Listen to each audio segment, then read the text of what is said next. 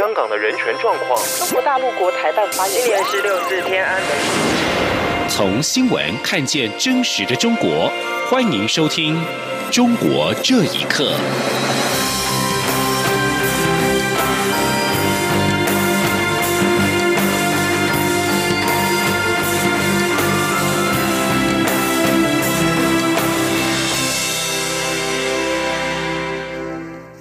听众朋友们，晚安，欢迎收听《中国这一刻》，我是李自立。中国国台办发言人马晓光今天批评蔡英文总统致函天主教教宗是办花旦，大陆委员会在今年晚间透过书面回应，中共此举是凸显对民主社会运作的无知，毫无大国风范，非常的不得体。陆委会表示，蔡总统身为国家元首，肩负捍卫国家主权、守护民主自由的责任。视察慰劳以及鼓舞三军将士，向国际传达政府主张是职责所在。声明中强调，台湾是民主自由社会，政府运用社区媒体等多元管道跟民众沟通，是民选政府接地气、减少政策跟民意落差的常态做法。专制体制一贯的漠视社会的真实声音，国台办以戏谑跟粗暴的字眼谩骂。只是凸显对民主社会运作的无知，毫无大国风范。声明指出，有关民主防护网中强化两岸的互动，可能影响主权的配套监督机制。陆委会将会从整体的政策、法制面优先研议跟检视，提出对策，维护两岸健康有序的交流，以及捍卫国家主权跟安全。美国联邦众议院日前通过支持台湾参与世界卫生组织 （WHO） 的法案之后，参议员英和飞跟梅南德兹二十九号也提出了参院版的法案，要求国务卿蓬佩奥演拟策略，协助台湾重获世卫组织观察员身份。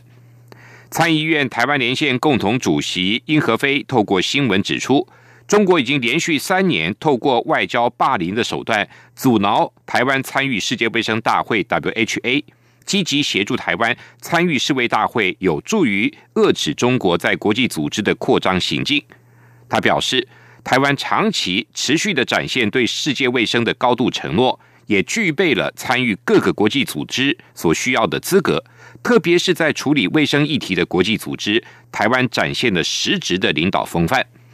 另外，《印度时报》资深编辑高许近日也在《印度时报》的部落格撰文指出，疾病无国界，在中国的施压下，台湾被排除在世卫大会之外，等于在全球卫生疾病反应机制留下了巨大的漏洞，令人无法接受。高许指出，台湾一直是全球卫生健康的净贡献者，从一九六六年以来。台湾已经在超过八十个国家投资了约六十亿美元，在国际的医疗跟人道援助的工作。台湾需要成为全球卫生架构的一部分。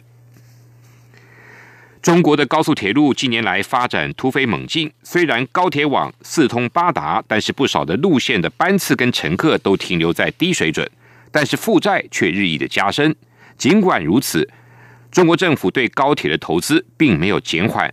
专家警告，如果情况持续下去，中国的经济可能受到严重的冲击，长远会影响民生。请听以下报道。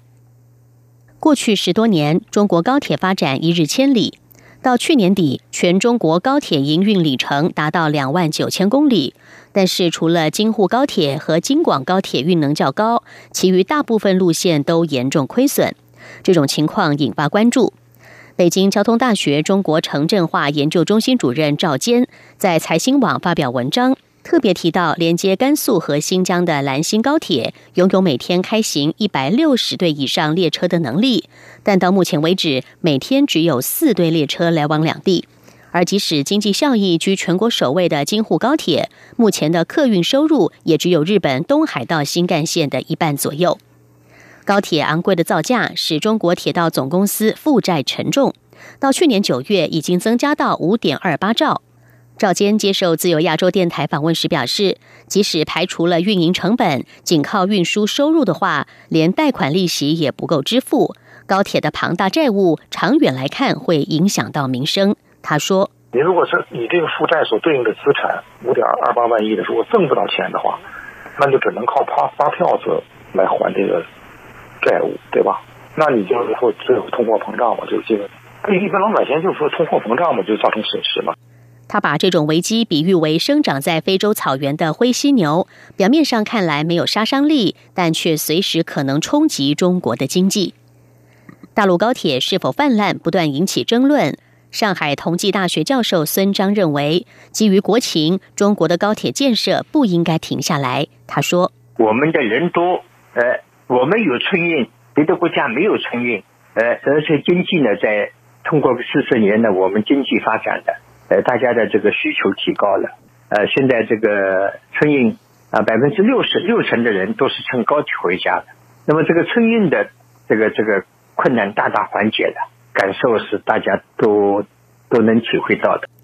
也有专家表示，中国本来只需要修建大约五千公里的高铁，其余路线可把原有火车提速，但是当局的野心显然更大。预计六年后，全中国的高铁运营里程将达到三点八万公里。从去年底到今年初，新动工的高铁专案就高达二十七个，投资金额超过一兆，再创近年新高。央广新闻整理报道：中国人权状况越来越恶劣，持续受到国际的关注跟批评。驻华外国记者协会最新发布的报告指出，去年外籍记者在中国的工作环境显著的恶化。过半数的记者遭到跟踪，而前往新疆采访的记者甚至遭到骚扰跟报复。请听以下报道：驻华外国记者协会网站二十九号发布消息，二零一八年十二月跟今年一月，一百零九名外国驻华记者针对二零一八年在中国的工作环境接受协会问卷调查，结果显示，百分之五十五的受访者认为驻华记者工作环境在二零一八年恶化。报告指出，百分之四十八的受访者说，他们曾经被跟踪或未经许可进入他们的酒店房间；百分之九十一的人担心他们的手机安全；百分之二十二的人表示，当局使用公共监控系统跟踪他们。无国界记者组织东亚办事处执行长艾维昂表示，自从习近平上台之后，中国就加大了对中国独立记者以及公民记者的打压力度，现在也加大了对外国记者的打压。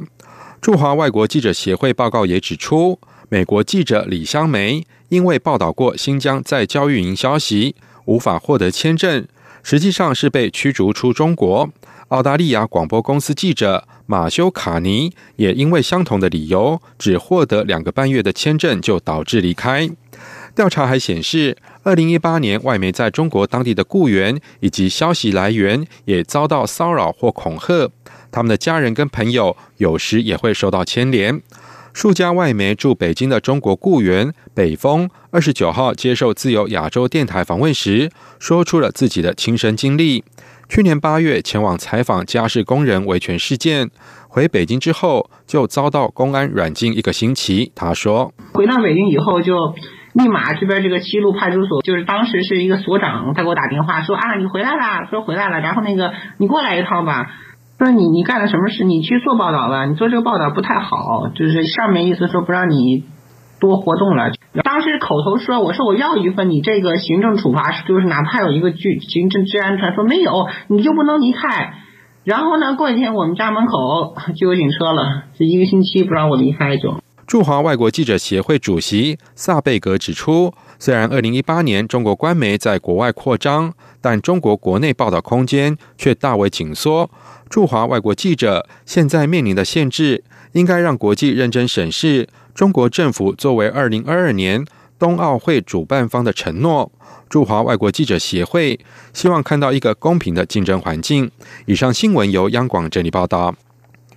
中共当局对于民众的管控也踏入了艺术领域。北京市级行政中心迁入通州副中心后，当局就开始加强收紧文艺创作空间。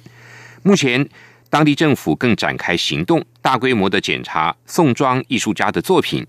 艺诗人王藏指出，整个社会可能沉寂一段时间，但是将来肯定会爆发出来，打压只会适得其反。请听以下报道：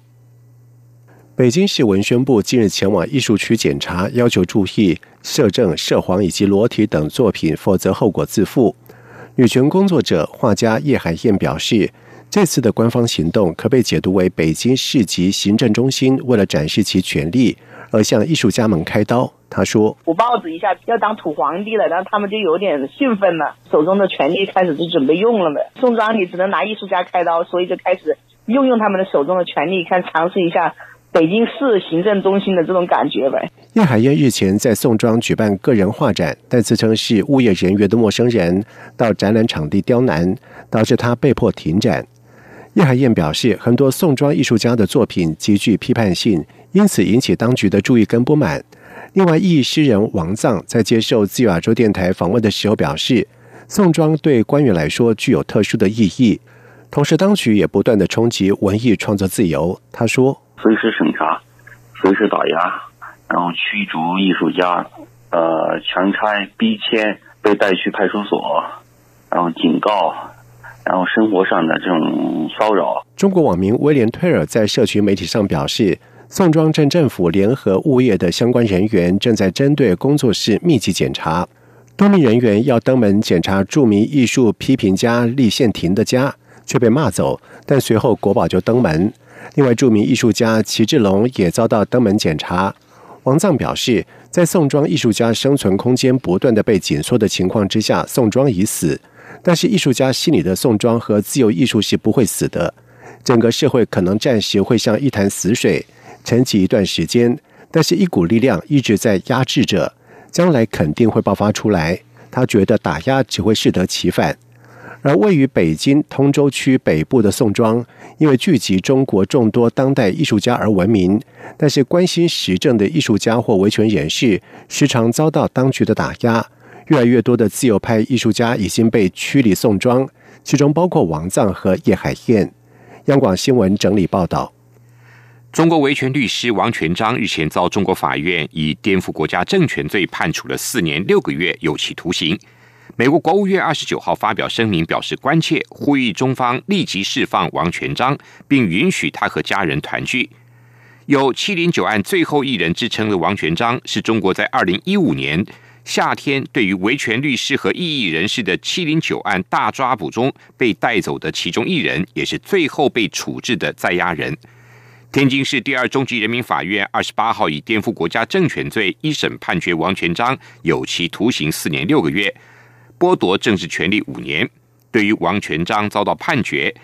美国国务院表示深感担忧。国务院以副发言人巴拉迪诺的声明表示，对王全章在判刑前已遭中国官方拘留三年半的时间，遭单独监禁，剥夺选择律师的权利，所聘雇的律师也遭到报复，深感关切。声明呼吁中国立即释放王全章，并允许他跟家人团聚。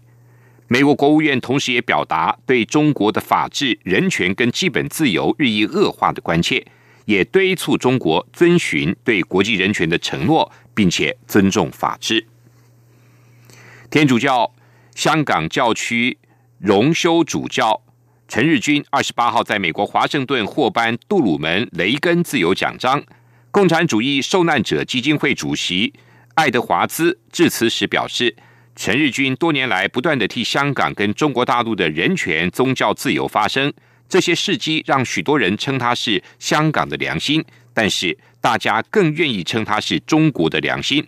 陈日军直言，很荣幸获得这枚勋章，然而这份荣誉应该属于在中国境内以及香港地区那些蒙受苦难、正在争取自由的人们。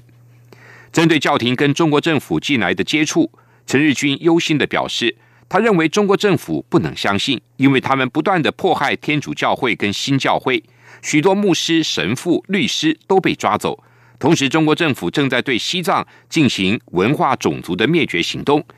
更有多达上百万的维吾尔族人被关进了集中营，以及不断的遭受迫害至今的法轮功。基于上面的理由，中国政府是无法信任。陈日军最后表示，能够理解天主教教廷的难处，但是希望教宗可以更为谨慎。毕竟与中国政府的接触，这第一步就很不安全了。以上中国这一刻，谢谢您的收听。这里是中央广播电台台湾之音。